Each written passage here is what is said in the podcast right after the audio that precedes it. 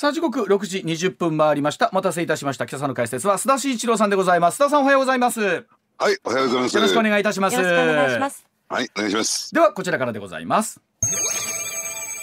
さあ日大理事長1億円を超えるお金申告せずと特捜部の狙いは？というお話でございます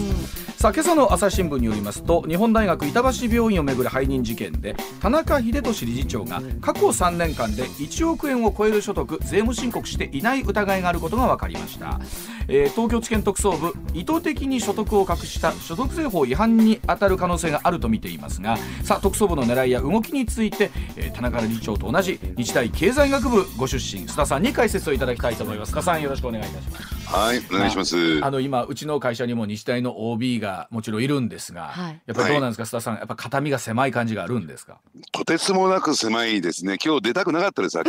そうおっしゃらず。まああのね例えば日大ほらスポーツとかも強くて特にアメリカンフットボールね強くてまあ、はい去年一昨年はそのタックル問題もありましたがはい。これ大学ってそうですよね。いい時っていうのは誇らしいんですけれども、うん。こういう話出るとね、うん。えーあの私もですね、えー実は日大のですね卒業式に、うん。えーしあのあの祝辞というのをね、はい。えーまあ話したことがあるんですよ。えー田中理事長が直接頼まれましてね、えーまああの日大ってあの卒業生の数が多いものですから、はいそうですね。東えー東京の武道館でうん2回に分けて卒業式あるんですよ。でもその数ある卒業生の中から須田さんが選ばれたわけですからね、それ須田さん。ねえ、あのーまあ、今回ですね疑惑の対象になっている田中理事長と並んで私ねあの祝辞を、えー申し上げさせていただきました。ちなみにあの本当田中理事長って僕らもあの画面を通してとか記事で通してしかイメージないんですけどどういう方なんですか、えーあのもともとですねあの相撲部ご出身でしてね、はい、うんえーまああのあんまりですねまああのす相撲取りの方ってそんなに喋る方っていらっしゃらないんじゃないですか。まあそうですね。口数少ないイメージですよね、はいそうそうそう。ん。あの田中理事長もそれに並んでですね、えーまあ口数は少なくて寡黙な方なんですけれども、うん。ただその人脈は多岐にわたってましてね、はい。あの例えばあの政界にも、えー結構ですね、えー太い人脈というか、ね、何人か親しい懇意にしている、うん。えー大物政治家がいるとうん。いうこともありますし、へー。えーそして、うね、スポーツ界といったらいいんですかあの JOC の理事なんかもやってましたからね。えーそういった点で言うと、えーそういうスポーツ方面にはですね、うん。非常にこう、えー太いパイプを持っていると言っていいと思いますね。うん。改めてねでも今回のこの板橋病院のお巡るその背任事件なんですが、もう一度えー須田さん構図から説明してもらっていいですか、はい、これ。ちょっと基礎から教えてほしいです。うん。はい、あのーまず最初にね、えー認識してっていうかですね、ん。あの頭の片隅に入れといていただきたいのは、うん。えー日大にはですね、うん。日大事業部という株式会社日大事業部という会社があるんですよ。はい、でこれはですね2010年に設立された会社であってですね、うん。で日大というのはですね、まああの日大に入ってくるもの、うん。えー納入業者の選定といったらいいんですかね。例えば、うん。大学のグッズであるとかあるいは、はいはい。えー生協で売られているものであるとか、うんで我々ですね、まあ、あの学生や OB がですねどっか、えーまあ、旅行に行くときは、うん。その旅行代理店を持っていたりですね、えーもう保険保険の代理店なんかもですね、うん。えー持っているそういうですね日大に関するありとあらゆるですね、うん。えー物品販売を行ううん。そういう会社があるんですよ。はい。まずこれがありますね、うん。と。でそこの,、えーまあ、しゃあのだ代表をやっているのがですね、うん。あのー日大のキーマンであって今回の事件のキーマンであって、はい。えー田中氏の最側近と言われているうん。井ノ口と言われているね、はい。えー井ノ口さんというですね理事が、はい。えーそこのですね取締役を兼務していて、はい。まあ、この方はですね日大事業部の、えー仕事事業を一手に引き受けてるんですね。んまず最初にそういう構図がある。その井ノ口さんは田中理事長の側近ですよというね、うん。はい。えーそういう立場の人なんですね。です。よね。はい、ええうん。でその日大事業部を通じて、えーまあここ近年ですね、うん。えー日大医族い日大医学部のですね付属病院があって、うん。板橋病院というのがあるんですが、うん。これ老朽化が進んでいて、えー建て替え工事、うん。えーをですね、うん。まあやろうとしていたんですね。はいはいでその予算規模は1000億円というね大プロジェクトなんですよ。まあ病院ですからねいろんな企業も入るでしょうしねそら、うん、はい。まあこれはですね箱物建物だけではなくて、うん、えー、まあ中に入れるですね医療機器やなんかを入れての、ね、全部入りますよね、うん、予算なんですね。うん、でこれについてもですねこの建て替え工事についても先ほど申し上げた日大事業部を通じてその発注であるとか、あの設計であるとかが行われているということなんですよ。はい、でそこに目をつけた、えー、これはですね錦秀会というですね、うん、組織がありましてね、はい、あの、はい、医療法人があってですね、でここはですね、えー、まあその建て替え工事にですねまあワンタッチっていうんですかね、うん、えー、ちょっと関わろうということで、うん、井ノ口被告を通じて、うん、えー、田中理事長に働きかけて、うん、まあ籔本さんという錦秀会の、えー、代表がいるんですけれども、ね、ここはですね、あのまあ日大事業部を通じて、うん、まあその工事のねあるいは、え療機器の納入の一端を担うという役割を果たしたわけなんですね。でそうするとですね、まあ、設計なんかもですねこう通じてやるということなんですが、うん、あのただ実際のね設計料を含めてえー、まあそのお金のやり取り日大と業者とのお金のやり取りにこの緊収会というのが入ってくるんですが、うん、あの4億2,000万円、うん、今分かっているだけでもですね4億2,000万円分ですね上乗せして、その事業が発注された、結果的にはですね、えー、高く、えーまあ、事業が発注されたわけですから、日大がそれだけの損害を被ったとされてるんですよ。はい。はいですからその損害を発生させた学校に損害を発生したさせたわけですから、うん、要するにその、えー、井ノ口理事、うん、そして、え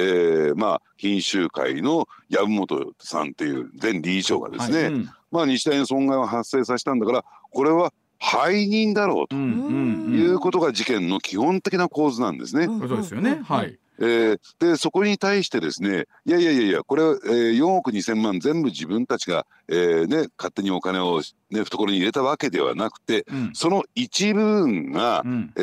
ー、田中理事長に渡っていたんだと。うん。で少なくとも籔本被告はですね、うん、えー、まあ言ってみればですね先ほど申し上げた板橋病院関連取引をめぐって、うん、約7,000万円、うん、田中理事長に、え渡しましたよということを休止してるんですよ。うんそうすると要するに田中理事長はまあお金をもらって便宜を図るっていうことをね、うん、えー、考えてみると、うん、その背任事件の共犯関係にあるじゃないか。はいはい、うん。というのがそもそも東京地検特捜部の、うん、えー、まあ狙いというんですったらいいんですかね、うん。うん、つまり、えー、大学校法人である日大のトップがこういった背任事件の共犯として変わっていたというところをですね、うん、えー、事件を立件させるための軸に据えてたわけなんですね。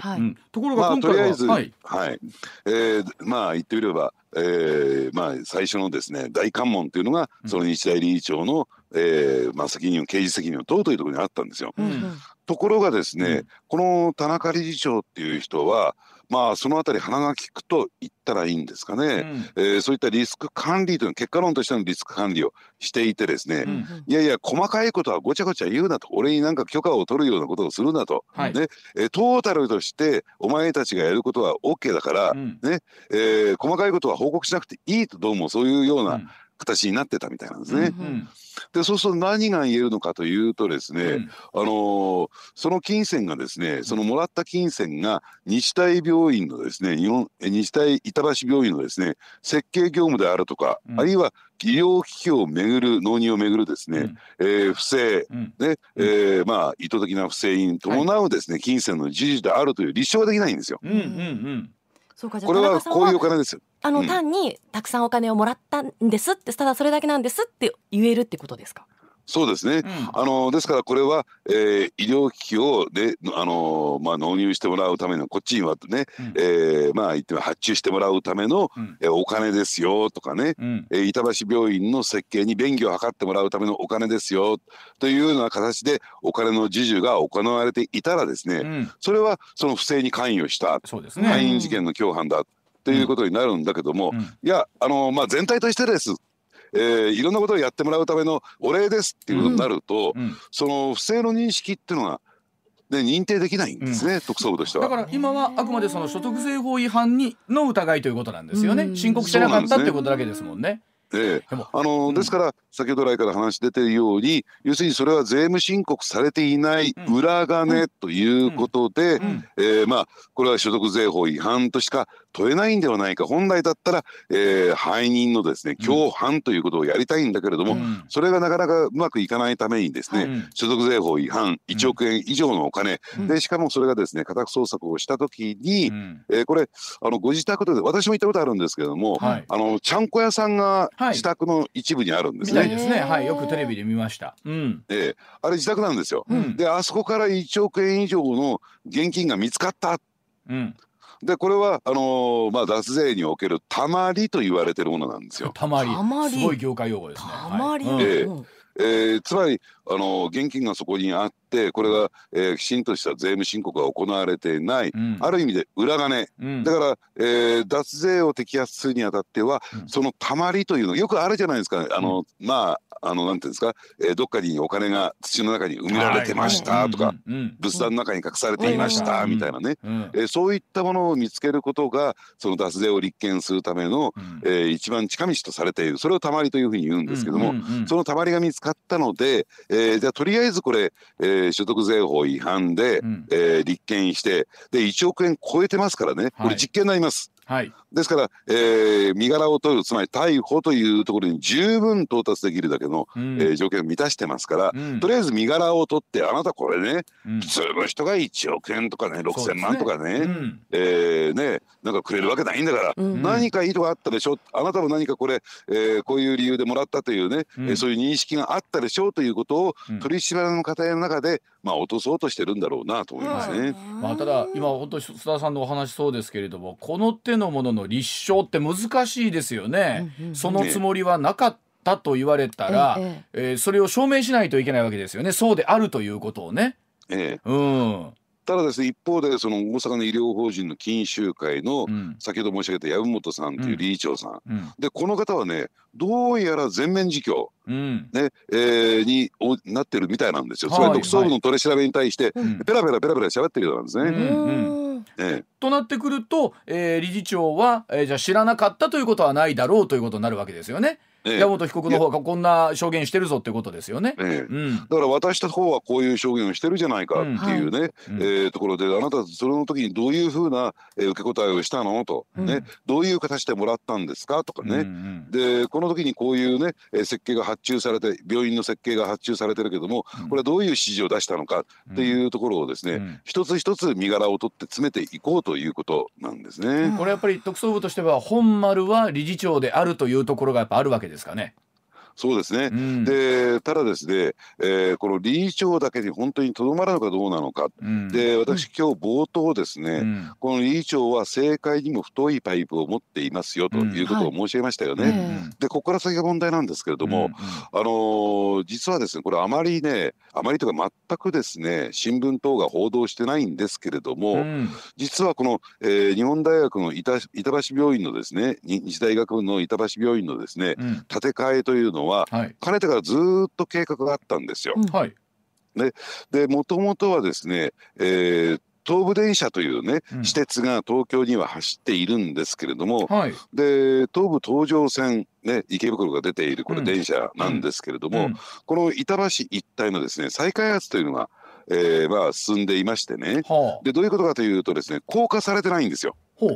ですから、えー、地上に走っているためにですね、踏切なんかがあってですね、うんうん、開かずの踏切なんていうふうに言われていて、渋滞とかね、うん、ででこういった、えー、地上のですね線路路線をですね、えー、高架にしようという計画があって、うん、大再開発計画があった。そうですね、大きいですよね。で、うん、で板橋駅というのがあって、板橋駅を再開発しようという動きがあったんですよ。うんうん、でそうするとそれは高架化に伴って相当なお金であるとか、はいあるいは行政の関与というのが出てきますよね。きますね。でその実は板橋駅の再開発に伴ってそのあの駅のですね、うん、駅をですね、えー、高層化しようじゃないかと。高層ビルを建てようと、うん、でその高層部分のですねあらかたのところにその病院を入居させようという動きがあったんですよ。ほつまり、えー、私鉄の再開発とその病院の建て替えに伴ってとんでもないお金が動き始めるというのが、はあ、まあ、10年以上前からあってですね、うん、そこそうなってくるっていうと、えー、一私立大学が一ね、えー、そういう私立大学の一部門だけで済む話ではなくて。ね。うん鉄道会社であるとかもちろんその政界であるとか地元自治体が総出で動かないとですね,、えこの手の大規模な問題っていうのは動かない、でやっぱりねそこには国会議員の介在があったっていう話がですね、ずっとあるんですよ。でつまり、えー、東京地検特捜部というのはそういった政界であるとか、うん、ねえー、大物自治体トップであるとか、うん、そういったところを摘発する、うん、えー、日本最強の捜査機関と言われてますからね。はい、でこの日大疑惑をですね、うん、えー、将来的には政界疑惑につなげていきたいというのがですね実を言うと特捜部の狙いなんですね。こういうところまで話がいくんですね。じゃあ一大学の部門の話じゃなくなってくるわけですねこれね。ええ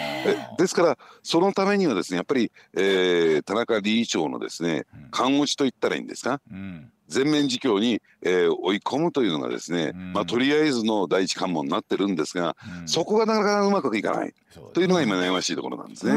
あの数年前にタックル問題というのがありまして、それとこれとは全くもって話の筋が違うんですけれども、あの辺りぐらいからこうなんていう日大のイメージがよくなくなってきましたよね。ね、あの須田さん、こう全体的にね。そうですね。ですから、そのタックル問題に関してもですね、うん、えー、実は先ほど申し上げた井ノ口理事という方がですね、で日大の株式会社日大事業部にですね、大きな影響力を持っていた、この井ノ口さんがですね、えー、アメフト部の大物 OB で、でこのですねタックル問題にもですね、えー、大きくね、うん、関与したとされていて、一時期その責任を問われてですね、うん、理事の職もですね辞していたと辞めていたという時期があるんですね。ですからその辺りからですねこの問題が、えー、少しずつ少しずつ言われ始めていて、もともとは先ほど申し上げたように、えー、東武東上線の再開発計画に絡んで、うん、えー、東京地検特捜が情報収集をしていた、うん、この2つがですね、えー、まあドッキングして、えー、今回の事件につながっていったというふうに考えてもらっていいんじゃないかなと思いますね。まああの本当日大っていうと日本最大規模のね、あの私立大学といっても過言ではないと思うんですけれども特にほら、受験生もねそれだけ多いわけじゃないですか須田さん。で、はいはい、例えばその受験料であったりとかねいうのはあのいわゆる経営としての日大の非常に大きな支えでもあると思うんですよね。はいはい、うん、でその意味でこうどうする日大ブランドがこう下がってくると必然的に受験生だったりも減ってきて、ね、イメージ悪くなるような気がするんですけどもねすっきりさせないと。経営もねそうそうそうですね。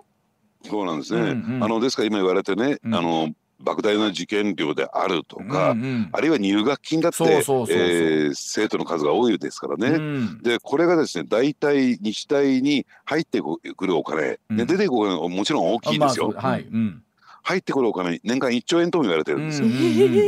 どこに私立大学の助成金とかも含めてあるわけでしょ？はあ、えー、うん、だからそういった点で言うとですね今言われたように、うん、えー、まあ一大お金集めマシーンみたいな形になっていて、うん、でそれがですねこうやってブランドイメージが崩れてくると特にこれからのシーズンではないですかね、うん、あの受験シーズンを迎えていて、うん、まああの例えば、えー、経済専門雑誌なんかはですね、うんうん、えー、今どういったところが就職に便利ですよなんていうの。ありますよね。よく出ますよね。うん、ねでああいったのじゃあ受験してみようかみたいな、でそうするとですねじゃあその採用する企業にとってもですね、これだけ問題を抱えてる大学のね私も、えー、今申し上げてですね天に向かって唾を吐いているような気分になってくるんですけれども、なかなかですね企業の方の採用にもブレーキがかかってくるであるとかね、となるとやっぱり今、えー、言われたですね日大ブランドに傷がついて、収入も減っていく。でそうするとやっぱり自浄作用をね取っていかないとですね、うん、えー、将来的にはその日大というのがね、うん、えー、まあ、存在価値が失われていくことになるんじゃないかなと、既存していくことになるんじゃないかなと思いますね。あの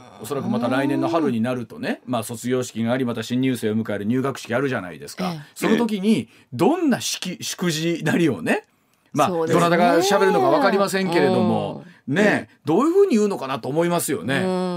そうですね。でそれからですね問題なのは、うん、その日大に今事情作用と私申し上げましたよね。はいはい、で本来であるならば冒頭申し上げたように、うん、えー、この病院建設に伴ってですね少なくともですよ最低でもですよ、うん、4億2,000万円の損害が発生しているにもかかわらず、はいうんうんうん、日本大学日大はですねこれに関して刑事告発してないんですよ。はあ普通だと思うことですよね。ねえ。で普通だったらそれをですね東京地検あるいは東京地検特捜部に対して刑事告発をして、ともに、えー、日大学校当局も含めてですねともに事件を解明していきましょうと、うん、どうぞ責任取ってくださいと。いうようなスタンスを示すはずなのに、何をねどこに遠慮しているのか忖度しているのか、まあもちろんそれは田中理事長ということになるんでしょうけれども、まあそういった意味でですね刑事告発すらしていないというところは大きな問題だと思いますね。そこはクリアにしてね一般の人からも分かるようにしてほしいところですよね。そうなんですね。だからそれを言った、えー、今回のですね事件の流れを聞いていて、うん、やはりその、えー、まあ受験生あるいはその受験生を持つ親御さん、うん、まあそういったね、うん、なんか大学に息子入れていいんだろうか娘入れていいんだろうかっていう気持ちになってしまいますよねやっぱり。まああのー OB だからこそね須田さんも言える部分もあると思うしそれだけまあ、えー、理事長のこともよくご存知ということもあると思いますけれども本当にあのね、えー、特に関係者の方にするとすっきりしてくれやっていう思いはすごいあるだろうなって改めて思います。では続いてはこちらでございます。さあ木下富美子都議議会運営委員会欠席でさらなる茨の道へということでございますさあ今年7月東京都議選の期間中に無免許運転で当て逃げ事故を起こしまして書類送検されていた木下都議。え事故が発覚して以来公の場に姿を見せず今月9日再選後初めて都議会に姿を現したんですが今日受けるはずだった議会運営委員会の公開質疑体調再び悪化したとの理由で欠席となりました、えー、議会運営委員会の小宮委員長。近日中に改めて委員会の日程を設定し木下氏に出席を求める方針と話していますがさあ東京都以外の人たちからも注目されている木下都議今後どうなるんでしょうかということですが須田さん、はい、改めていかがでしょうか？うんうんなんでここまでね、えー、あの議席にこだわるのかっていうところが非常に不思議でしょうがないですよね。しがみついてるとしか見えないですし、うん、で今後ですね議会で仕事もできるはずもないのに、うん、まあでなおかつこれずっとしがみついてる以上ですねこうやってメディアでも取り上げられますしマスコミからも追っかけられるっていうところでね、はい、まあ潔くやめられた方がいいんじゃないかなと思いますけどね。ねここまでこの執着する意図っていうのはどこにあるんでしょうかね？えー、あのー、そのあたりはね、うん、ちょっともう想像の域を出ないんですけれども、まあうんうん、えー、あのー、何か誰かに止め止められてるということではなくて、うん、まあ、本人の思いなんでしょうね。あのですからそういう性格キャラクターなのかなという感じがしますよね。でもねこれ精神的にね、まあ、今体調崩されてるということなんですけれども、精神的に相当タフじゃないとねこの状況耐えられないですよ。普通に考えたり。ねうん、はい。えーだからそういった意味で言うとですね、うん、もう意固地になってるのかなとしか思えないですね。ねだからそういった時は誰かやっぱりね、うん、えー、周囲が、まあ、サポートって言うとおかしいですけれども、うん、やっぱり、えー、説得してやめさせるべきではないのかなと思いますけどね。まあ、実際ねあの小池知事もね応援に入ったはいいわこういうことになって、まあ、知事も、えーまあ、応援した側としてもね、うん、えー、このままじゃ困るということは言ってるんですけど。改めてもどうしようもないですね今の状況だったら。そうですね、うん、あのですから今言われたようにですね、うん、私は、えー、まあ小池知事に関して言えばね、うんうん、えー、製造者責任というのがあるはずなんですよ。はいはいはい、あの木下さん個人の力でじゃあ当選できたのかどうなのか考えてみるとね、やっぱりもともと都民ファーストの会でありね、はい、あるいは、えー、小池百合子東京都知事のですね、はい、看板があったからこそ有権者は、もうその、えー、木下さんの背後にいるそういった人たち組織を見てですね、投票表された方多いんですね。多いと思います。であるならばやっぱり小池さんここでね突き放して、えー、私は関係ないわというスタンスを取るんではなくて、うん、やはり、えー、木下さんを辞めさせるように、うん、まあ説得するのはその責任としてあるんじゃないかなと私は思いますけどね。東京都議会が今機能してないわけでしょ？この人一人のおかげで。そうなんですね。うんうん、あのですから、えー、これを放置したものですね都議会は開けないですし、はいはい、でなんかこういろいろ議論していくっていうわけにもいかない、うん、でまあそれをやってしまったらですねじゃあ都民の方から有権者の方からですね、うん、えー、一体ね目の自分たちの、えー、問題も解決できないのにあと何ができるんだっていうね、うん、これ批判が出てきてしまうことになりますからね。これでもあの本当確かにね他の議員の人も難しいなと思うのがじゃあ来ることを認めてしまって出席を認めてしまったら認めたで、えーとね、議員としてを認めたことになるし、うん、かといって来なきゃ来ないで、うん、えー、議会が機能しないしとか、うん、どっちにしろ難しいですね周りの人もね。そうなんですね、うん、で加えてですね強引にやめさせる方法がないわけじゃないんだけれどもただですね、えー、その一方でそれはやっぱり禁じ手なんですね。どうしてかっていうと、うん、やっぱり木下さんに、えー、木下都議にですね投票した有権者がいるわけですよ。そうなんですよ。そうい。う民意があるのに、それをですね、えー、その民意を無視して、うん、えー、強引に首に縄をつけてやめさせるということはなかなかこれやりにくい。そうするとやっぱり、自ら辞めることを方に促していかざるを得ないんですね、うん、まあ、それだけやはり選挙で選ばれるということには大きな意味があるということを改めて今回我々も知りましたもんね。うん、おっしゃる通りなんですね。あのですから有権者もね、そういったところを考えてやっぱり投票しないと、こういった時だけじゃないですよ、えー、議員政治家を生み出しかねない、ね、だから有権者にもその責任の一端はないわけじゃない。あるんだということを、ね、認識すべきだと思いますね。でも今回のことに関して言うとそうそういった事実が公にされないまんまね、えー、投票日を迎えてしまったってことがあったわけですよね今回の件に関して言うとね。そうなんですね、うん、ですからなぜそれが明らかにされなかったのか、うん、でその部分もね、うん、実は、えー、まあ明らかにしていくべき追求していくべきところじゃないのかなと、何に忖度したんですか配慮したんですかっていうところもね、やっぱり明らかにすべきだと私は思いますけどね。これ須田さんどうなんですか？このお話の落としどころっていうのはどこになるんですかね？えー、これまでの経緯を見ていくとですね、うん、えー、木下都議がですね自ら、えー、職を辞するということが考えられない以上ですね、うん、やっぱりここは小池百合子さんが出てこざるを得ないんじゃないかなと。ただその小池百合子さんも今、えー、まあ自宅療養中ということで公の場に出てきてないんですよ。そうなんですよね。うんだから、はい、そういった意味で言うとちょっと落としどころとしてはちょっとね見見通せないですね。ねまああのしかもこれまあ体調不良とおっしゃっていたらこれ以上ねそれはそれに関しては言えないところもあるじゃないですか。うん、それも体調が悪いと言われたらそれを押して出てこいとはね、うんうん、言えないところもありますしね。ねうんただまあその直接ですね面談をする以外にも方法はあるはずですから、うん、やっぱりその辺りの責任はね、うん、小池さん感じてほしいなと、で大体こういう状況になると小池さんの悪い癖で、うん、私は関係ないわっていうんで、非常にこう冷淡にパッと引いちゃうんですよ。あの小池さん自身もでも体調相当お悪いんですか？あの超もしかしたら今日新聞とか見てますとね？スポーツ新聞見てると、えー、辞任もみたいなお話までちらっと出てたりしましたけれども。ええ、うん、あのですからそうであるならばね、うん、やっぱりあのあのまあ言ってみれば、えー、都庁に登庁してないわけですから、はいはい、やっぱり、えー、診断書なり何なりを出すべきだと私は思いますけどね。うんはい、さあそれでは時刻6時56分もう一ついきましょう。あなたも要注意。ネット売買の落とし穴でございます。さあインターネットショッピングサイトを開きますとネットで買えないものはもうないだろうと思うほどいろんなものが掲載されていますが非常に便利な反面ですね実は薬物売買など販売など犯罪の温床となっているケースもあるということなんですがさあそのあたり実例交えながら須田さんに聞いていきたいと思います。須田さんこんなことあるんですか？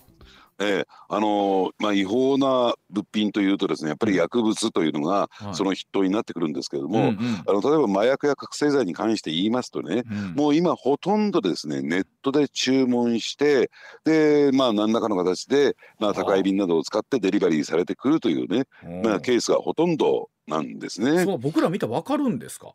えわかります。もうあのですから今まではね例えばこういった、えー、ネット販売があまりねあの大きな勢いになってない時はですね、はい、結構どこで買ったらいいの？誰に言ったらいいの？っていうところで、なかなか、えー、普通の一般の人はですね、はい、その違法薬物の、えー、接点ってなかったんですが、ね、まあ、ネットを見ると例えば S ありますとかね。ほう S? え、うん、え S っていうのはまあ一つはスピードとかね、はあ、えー、という隠語で呼ばれる覚醒剤の隠語なんですよこれ。はあ。うん、であるいは冷たいものありますみたいなね。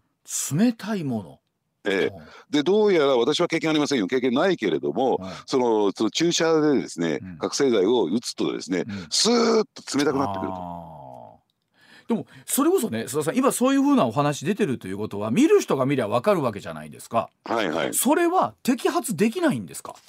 だから、あのー、やっぱりですねその所在を明らかにしないとネットの匿名性とに利用するとですね、うん、いくつもいくつもサーバーを経由してやってくるとかね、うん、えー、そういう形になってますんで、うん、なかなか摘発できないですしあと数が多すぎて、うん、えー、まあえー、もぐら叩きみたいな状況になってきているという状況なんですね。あのいくらまあ最近はそらいろいろね警視庁も含めてですけどこうネットに対する監視みたいなのすごく強めてるのはありますけれどもそれでもやっぱり追い切れない。そうですね、うん、で加えてですねあのもう一つ問題があってですねお金の金銭のやり取りっていう部分なんですよ。はい、これこれまでだったら例えばその銀行を通じて例えば振り込みであるとかね、うん、ねそういう形で、まあ、手渡しっていうのは一番リスクがありますから、うん、えー、まあえーまあ、銀行口座を経由してで銀行口座っていうのは実はですね、えー、まあ言ってみれば証拠が残ってしまいますんで、うん、とんでもないリスクなんですよ。そうかそうか。そうですね。うん、うんね。えー、とは言ってもですね直接の現金のやり取りになるとこれもそこを抑えられたら言い逃れいかない、これもリスク。そうですね。ただ、うん、その現金のやり取りとかお金のやり取りというところが一番の悩ましいところだったんですが、うん、最近は仮想通貨ビットコインなんかをついて。そういうことか。なるほど、うん、えで、うん、そうするとですね全くその銀行のシステムを経由しないし、でネット環境があればちょっと一旦ごめんなさい。情報挟みます。すいません。はい、はい上泉雄一のエナー MBS ラジオがお送りしていますさあ、すさん、えー、改めてですけれども、その、えー、仮想通貨とかを使って、その、えー、やり取りをする。というね、うん、えー、ケースがやっぱりみ出てきましてですね、うん、そうなってくるとそのネットを通じて全部完了してしまうんですよ。あの仮想通貨っていうのもごめんなさいあの足つかないというか残らないんですか証拠が。ええあのー、というよりもですねそのお金のやり取りの、あのー、まあ、経緯を、えー、まあなんていうのと補足されない把握されないために仮想通貨っていうのはあるんですよ。一つの目的としてね。ですからそのなんて言ったらいいんですかね政府であるとか税務当局に、うん、そのチェックされないっていうのがその仮想通貨のその自由性と言ったらいいんですかね。なるほどねそういうことなんですね。えー、そうなんですね。えー、でもそうやって思うとね自由にそれこそ本当に僕らが子供の頃はっていう言い方がいつなのかなんですけど、うん、数十年前から比べるとより簡単に手に入るわね。よりその跡が残らない、えー、証拠が残らない形になるわというとこれ須田さんえらいことになるじゃないですか。ええ、あのですからただ今申し上げたように麻薬であるとか覚醒剤という点で言うと、うん、やっぱり、えー、それを注文するが買う側の方もですね違法性の認識といったりですか、うん、悪いことをしてるなというところで、うん、やっぱりそれが一つの抑止になっていく部分なんですが、例えば危険度アップってあるじゃないですか。はいはい。うんえー、まあそういったものに関して言うとですね、うん、成分によって、えー、違法性とね、うん、あるいはグレーゾーンのものって分かれてるんですよ。はい、いわゆる脱法というところですよね。うん、そうなんですね、うんうん、ですからそういったところって結構あこれでもセーフだよねとかね、うん、いうところで簡単に手を出していく。いやちょっと麻薬はこれ違法で捕まったら大変なことになるけれども、うんうんうん、えー、脱法ドラッグだったらまだいいんじゃないっていうことで、簡単に乗り越えていく。で結果的にですねただその成分によってその違法性というのはですね、うん、えー、違法性というのは、要するにどんどんどんどん法改正進んでいきますから。そうですよね。で、うん、えー、ある日突然ですねそれが違法なもので持ってるっていうことが分かってですね、うん、えー、まあ社会的に抹殺されてしまう逮捕されてしまうっていうこともないわけじゃないあそういったケースが起こる、ね、確率は高いですから、うん、やっぱりそういった危ないものに手を出さないっていうのはね、必要だと思いますけどね。あのー、この特にコロナの期間中ね巣ごもりをしている中で例えば高校生大学生の間で非常にこの大麻がね、多く流通してるって話が僕らも記事で読んだんですけれども、私たちニュースで読みましたよね。はい、やっぱり現実として須田さんそのあたり肌感で終わりですか？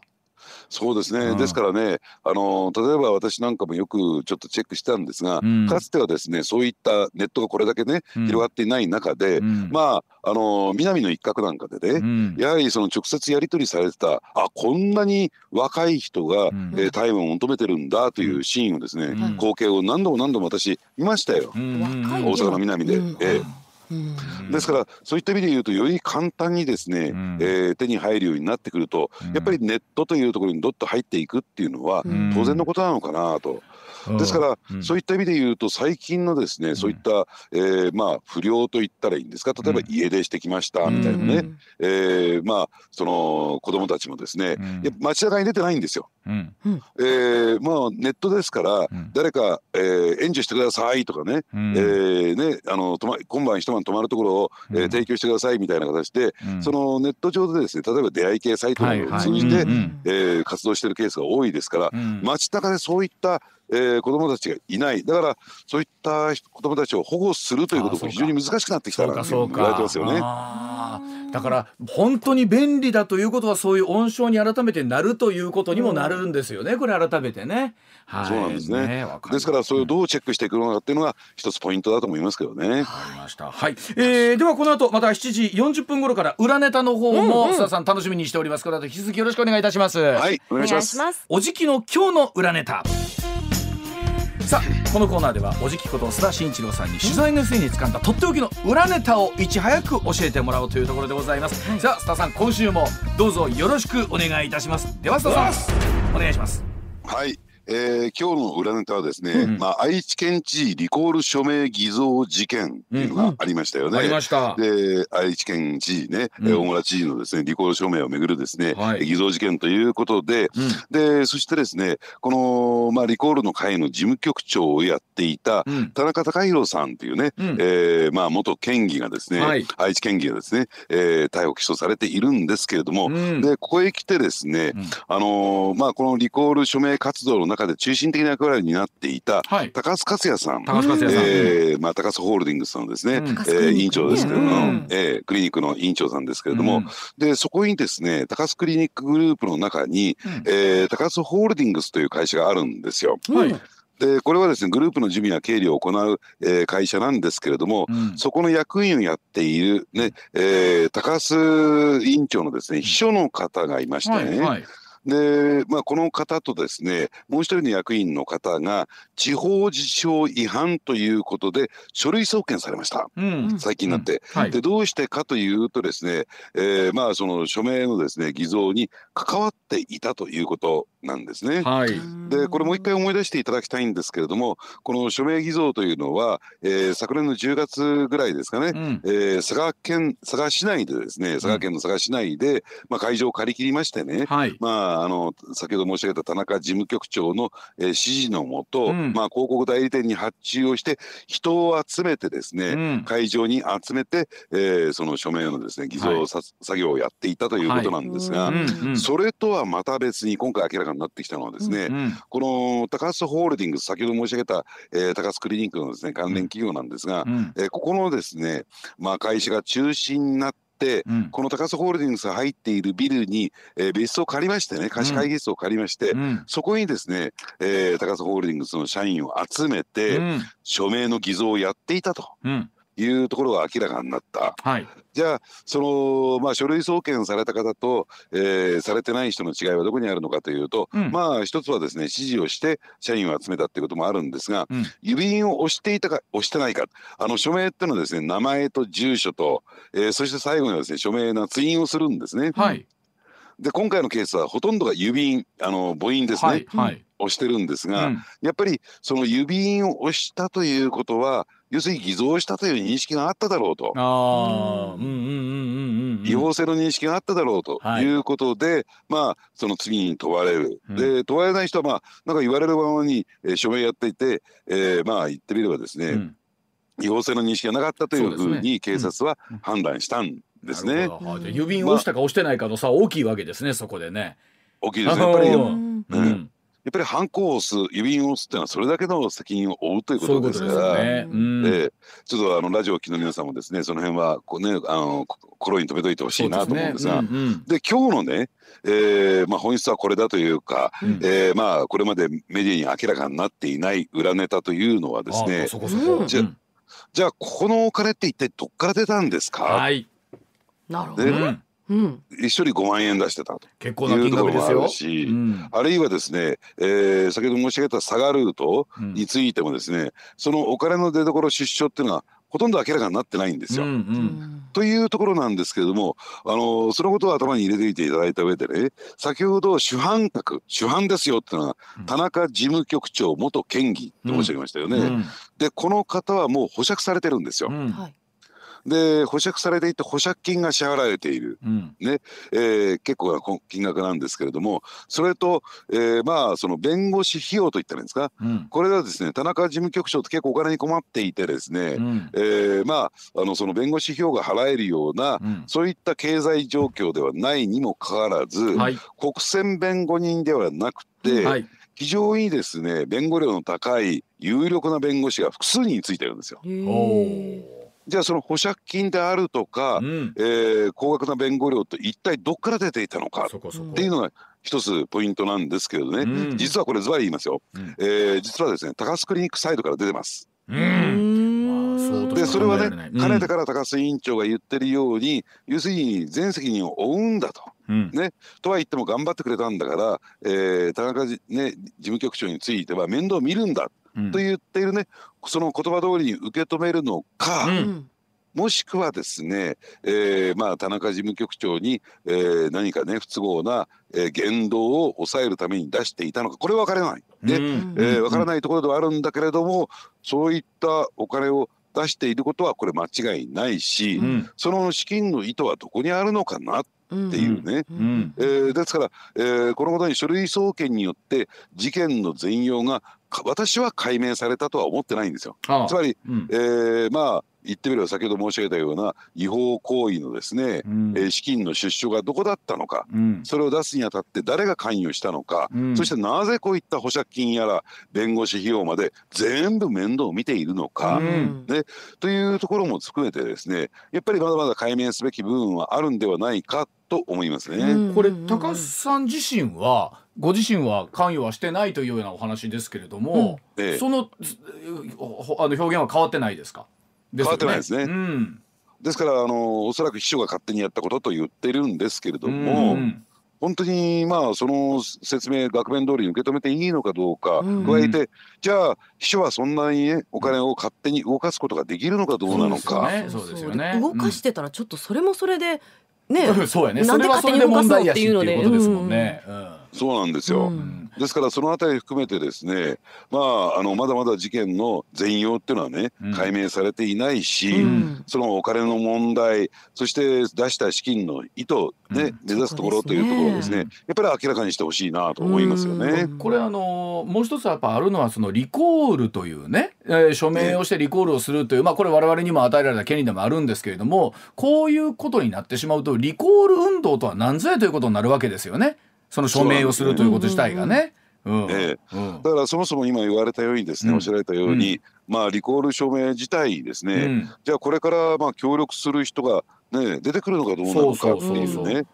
まあ我々有権者に与えられた当然の権利ではあるけれども、その権利の行使ができるのかどうなのかっていうね。いやところも問われると思いますよ。まあちゃんと後で一方であこれ筆跡が同じや言うのもね、うん、あの見てはんねやなというのも改めてあの分かったことでもあるんですけど、どんとね何万人とあったらいちいち見てへんの違うかとか僕ら思ったりするんですが、はい、改めてやっぱりちゃんと見てはるというのもね、分かったし、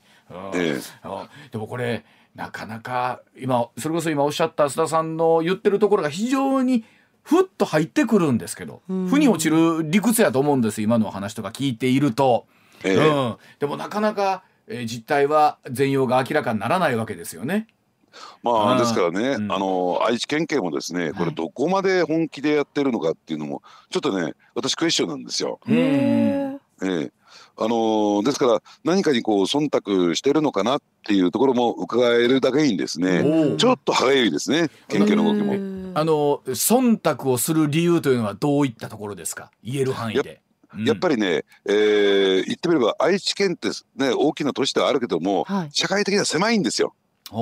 で今回ですねもともとですね原点としては、えー、愛知県知事とどうなんでしょう河村市長との対立っていうのがベースにあるんですよ、大村さんと河村さんの。そうですねこれはそうですよね。はい、でところがですね、えー、大村さんが県知事選に立候補するにあたって全面的にバックアップしたのは河村さんなんですよ。うんうんうん河村さんが全面バックアップしたからこそ、えー、大村知事は当選してきたっていう経緯があってですね、ですから、えー、この2人を取り巻く人脈というのは錯綜してるんですよ。仲間同士なんですよ。だからそういう狭い社会の中で、えー、今回このリコール署名っていうですね、うん、敵味方にね分かれてで出てきた動いたようなことが行っている以上ですね、うん、やっぱりいろんなところにこう配慮というのかな、人脈が重なってるだけにですね、あこちらを立てればこちら立たずみたいなところがあってですね、警察というのは非常に難しい扱いになってるんですね。